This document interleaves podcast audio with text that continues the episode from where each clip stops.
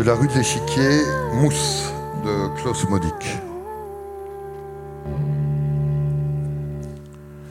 L'été indien, tout droit sorti d'un livre d'images, fait remonter les températures. La nuit donne déjà une vague impression d'automne, mais le jour, il fait aussi chaud qu'en plein été.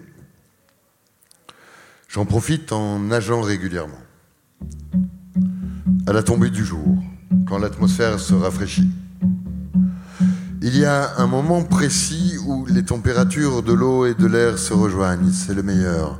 Aucune différence n'est plus perceptible.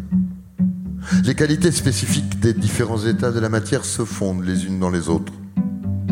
Mon médecin m'a certes gentiment conseillé de réduire un peu ma pratique de la natation, mais la demi-heure qu'il me faut pour traverser le lac à la nage et revenir ne me pose aucune espèce de difficulté. La légère fatigue qui, sans provoquer de somnolence, m'envahit de plus en plus souvent, s'installant dans mes muscles et mes os, se dissipe quand je nage.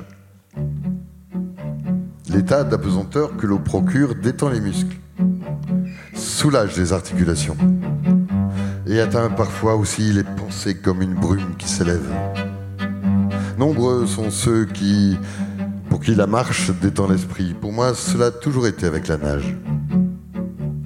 Le flux des pensées s'y synchronise avec les mouvements du corps. On prend son élan pour revenir à soi-même. En effectuant des mouvements rapides de la poitrine, il m'est arrivé d'imaginer des présentations, voire des conférences tout entières. Certes, nager à un tel rythme n'est plus idéal pour moi. Et comme l'a dit mon médecin, en faisant mine de me menacer de l'index, ce n'est pas parce que notre premier geste à tous a consisté à sortir de l'eau que l'on doit y finir ses jours. À moins que je ne souhaite dans mes vieilles années revenir aux algues. Je dessine ainsi un rythme très tranquille, mes propres couloirs solitaires à travers le lac, qui n'est jamais bleu, même à midi, mais conserve en permanence des reflets verts. Cela est dû aux arbres qui le bordent et s'y reflètent, mais surtout à la mousse toujours plus abondante sur les rivages sablonneux. C'est ici que les enfants, et nous enfants, nous chassions les têtards, les grenouilles, les libellules. Quand je m'assieds dans l'herbe marécageuse de la berge, ce qui m'arrivait autrefois aux épaules, mais qui aujourd'hui n'arrive plus qu'à ma taille, des souvenirs très précis me reviennent de ces balades, de nos aventures infinies.